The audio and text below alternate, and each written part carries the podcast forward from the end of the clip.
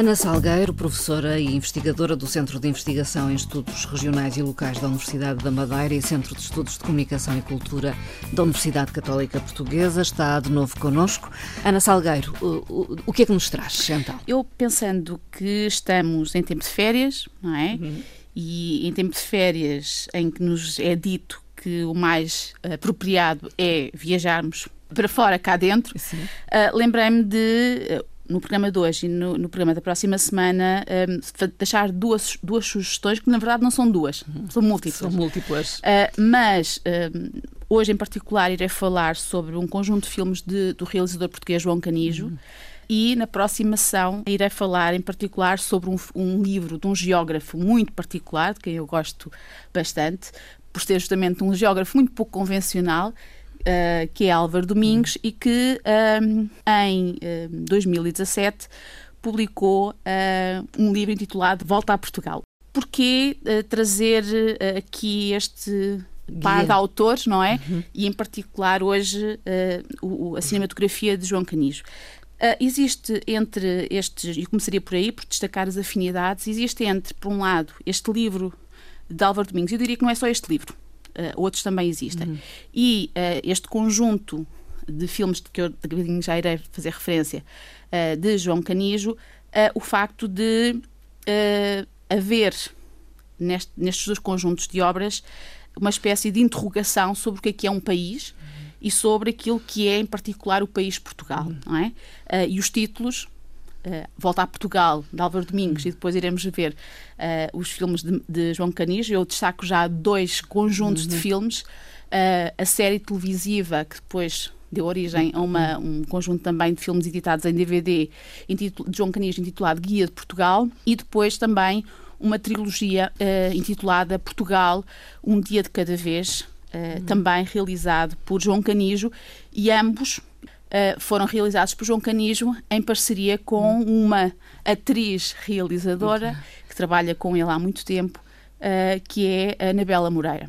Ora, uh, portanto, a interrogação que eu encontro, e é uma interrogação que quer provocar algum desconforto no público que vai ver ou que traz uhum. os filmes para a sua casa, este, conjunto, este conjunto de filmes e este livro de Álvaro Domingos. A interrogação é, portanto, o que é que é Portugal, não é? O que é que é Portugal hoje, sobretudo?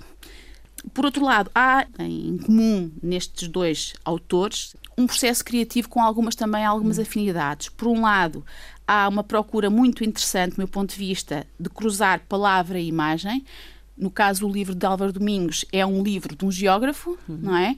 Mas é um livro de um geógrafo que reúne, que cruza fotografia, Sim. um trabalho de fotografia que ele regularmente também uh, publica nas crónicas que uh, saem semanalmente no público uh, e são fotografias dele, dele.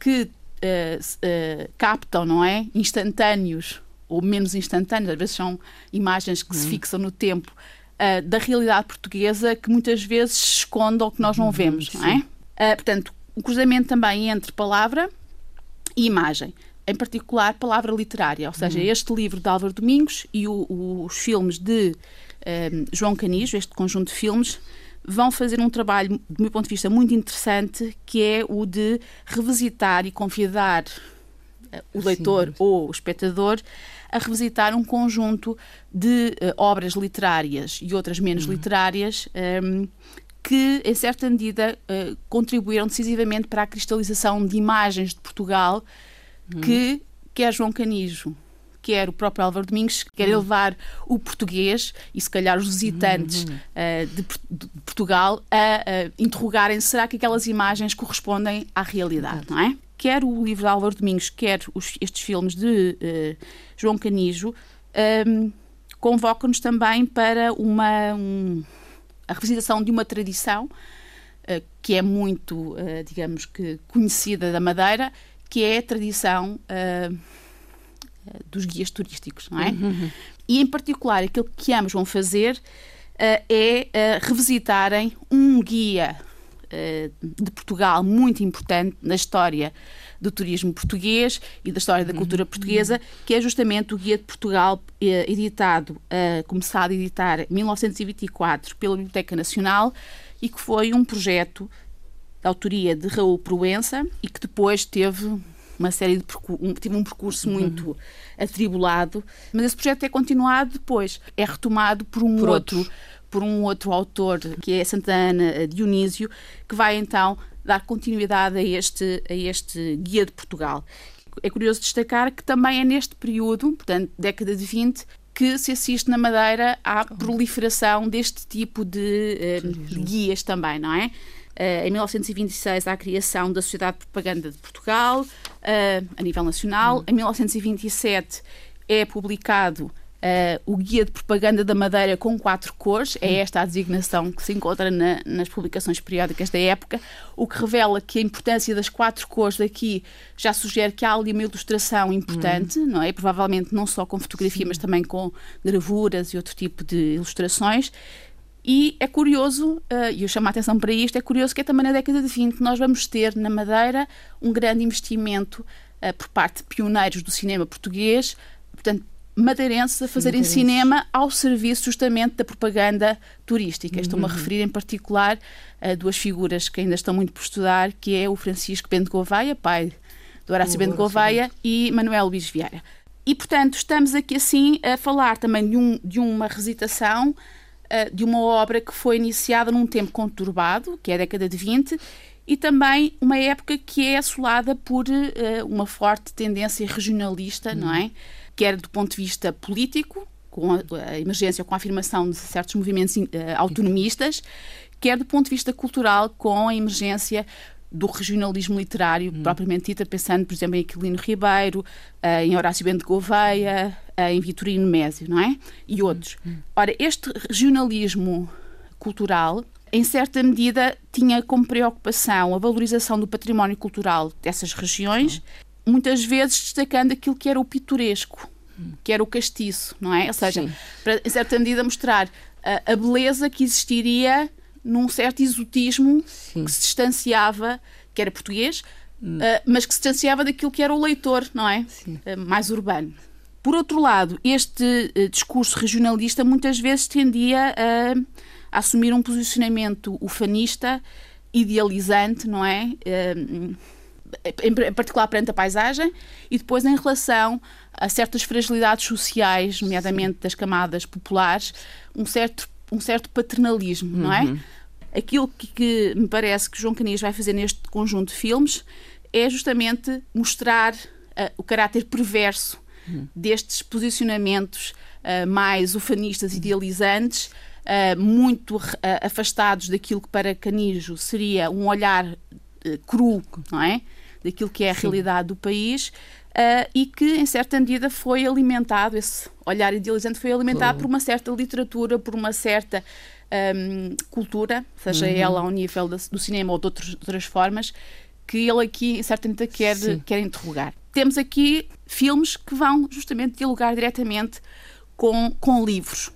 Ora, aquilo que, que João Caniz aqui vai fazer é, nomeadamente, tanto, o Guia de Portugal foi uh, tanto quanto consegui perceber, uma encomenda da RTP, portanto é uma série, um, uma série de, de, de, documental em que ele filmou, juntamente com, com a sua equipa, uh, filmou sobretudo o norte de Portugal. E depois temos Portugal um dia de cada vez, que reúne três filmes, Traz os Montes, Diário das Beiras, ou seja, voltamos a situar-nos no norte, uh, e depois diz assim um bónus uh, com o filme Raul Brandão era um grande escritor. E eu penso que este bónus acaba por ser uma espécie de pista de leitura para uh, entrarmos nos, neste conjunto de filmes que não se esgota uh, nestas duas coleções. João Canis, portanto, ele é um, um, um, realizador português, bastante premiado e bastante conceituado. Começou por frequentar o curso, a licenciatura em História na Faculdade de Letras da Universidade do Porto, o que é sintomático, porque, em uhum. certa medida, uh, esta preocupação com aquilo que é Portugal uhum. e Portugal contemporâneo acaba por passar toda a sua obra. Para além de realizador, uh, ele foi também pontualmente encenador de teatro e isto vai ser uhum. interessante para nós percebermos aquilo que é estética do próprio Canijo e sobretudo ele, ele ensinou uh, uma peça em particular de uh, Eugene O'Neill, portanto, uhum. a questão do realismo Sim. é muito importante um, em, João em João Canijo.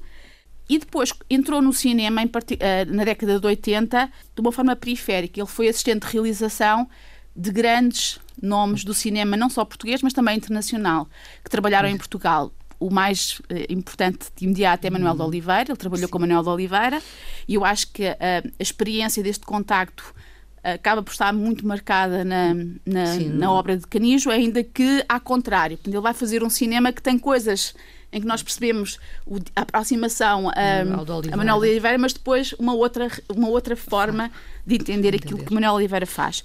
E depois o próprio Wim Wenders e outros realizadores. E no caso do Wim Wenders, acho que há esta, esta afinidade também com a questão do real, não é? Sim. Da fixação do real. Ele começou, portanto, na década de 80 a realizar. O primeiro filme eh, é uma curta-metragem editada uh, em 1983 e depois um, ehm, vai ter um conjunto de outras obras um, ehm, ganharam alguns prémios, em que ele se vai deter sobretudo sobre questões que têm a ver com a representação e a desconstrução da imagem da família, da família hum, portuguesa, e a representação e questionação daquilo que é o submundo da prostituição, hum. da droga, da violência em Portugal.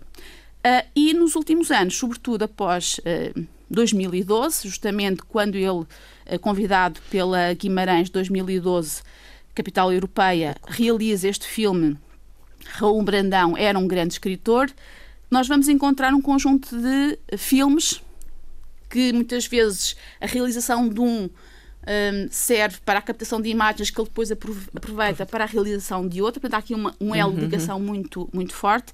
Eu começaria pelo Raul Brandão, era um, um, grande escritor, 2012. Depois, em 2015, ele faz então esta série Guia de Portugal. E depois, ainda em 2015, ele decide então um, publicar este Portugal, um dia de cada vez. Uh, e, portanto, aquilo que caracteriza o cinema de Canijo é, portanto, um, um, trabalho continuado com um grupo de atores que são revisitados. Um deles, hum. uma das atrizes mais frequentes na obra de Canijo é a Rita, a Rita Blanco. Hum. Temos, por outro lado, um, um, trabalho muito interessante, do meu ponto de vista, que é a inclusão de sujeitos comuns nos próprios filmes. Portanto, a certa altura, o cidadão passa a ator. E depois temos a tal ideia da transgressão dos limites entre a ficção cinematográfica e o cinema documental e uma preocupação muito grande com esta tal estética realista, hum. não é? Não é o realismo realismo tradicional, mas é um realismo que tem muito a ver com o próprio processo de criação do João Canis. Portanto, aquilo que ele vai fazer quase sempre é um, não há um, um guião prévio, há um, um trabalho de equipa, uhum. nomeadamente desenvolvido não só com os atores, como também com a própria comunidade que ele escolheu para representar uhum. num, numa determinada obra. E, portanto, nós temos, por um lado, o papel uh, do realizador, que se confunde com o do etnógrafo e do próprio historiador. Uh, temos atores que estão em estágio com as comunidades para perceberem, para sentirem, não é? Aquilo que é a vivência diária e as problemáticas dessa mesma comunidade. Sim. E são quase sempre comunidades periféricas, uhum. quer do ponto de vista geocultural, uh, quer também do ponto de vista social, para que depois a construção da personagem não seja uh, dada por um uh, guionista ou pelo realizador, mas seja uma construção da própria, do próprio Sim. ator, não é? Depois o próprio processo de cocriação, portanto, um filme nunca é só dele, não é? Uhum. E depois a tal preocupação que me parece muito interessante, que é da representação e da questionação do que é Portugal, uhum. não é? E um, uma preocupação muito grande em desconstruir o tal discurso fanista uh, e um certo mito de, de um Portugal que, uh, do ponto de vista de Canijo, ainda continua muito vivo e que foi construído sobretudo pela retórica uh, do Estado Novo. Uhum. E, portanto, essa, essa desconstrução é feita através de um discurso fílmico muito cru, um, um discurso fílmico quer exibir as feridas, aquilo que é menos simpático, aquilo que mostra como um, Portugal, o fanista mítico, sim, sim, sim. tem muito pouco a ver com aquilo que é a realidade, do dia a dia da maior parte dos portugueses, não é? Sejam eles portugueses de origem ou sejam eles uh, portugueses vindos de outros lugares. Uhum. Porquê o Raul Brandão? Em Raul Brandão nós temos uma reflexão muito interessante sobre aquilo que é, deve ser a literatura e ele também é curioso porque ele é também um apaixonado por teatro e um apaixonado uhum. por cinema. E um, a prática e a teorização sobre aquilo que devia ser uma espécie de hibridismo Uh, entre o documentário e o ficcional. Se nós lermos as, as Ilhas Desconhecidas e outras obras do, do Raul Brandão, nós percebemos justamente essa, essa ideia, não é? Depois, uh, a ideia de que uma obra deste género deve ser, sobretudo, uh, uma obra cultural de valor deve ser, sobretudo, um, um fator de desassossego. Uhum. E depois, uma coisa que me parece muito interessante, ele te, tinha um, um, projeto que era a criação de um teatro cinematográfico. E para ele, o teatro cinematográfico era um teatro que recusava a ação, que é curioso, não é? Era um teatro, sobretudo, que provocasse a reflexão sobre aquilo que era a realidade. Hum provocasse uma atitude de contemplação. Hum. Daí a questão da importância também da descrição, não é, em Raul Brandão. Ora, parece-me que no caso de Canijo, aquilo que ele vai tentar procurar é um bocadinho esse, essa ideia. Ou seja, por vezes as pessoas têm dificuldade em ver os filmes do, do, do, do, do Canijo porque, e eu acho que isso é uma herança do Manuel de Oliveira, porque justamente há ali não a procura de uma ação, mas a tentativa de, através da imagem cinematográfica e do discurso cinematográfico, levar o observador a refletir, a ver com atenção e a refletir, não é? Ana Salgueiro, obrigada. obrigada.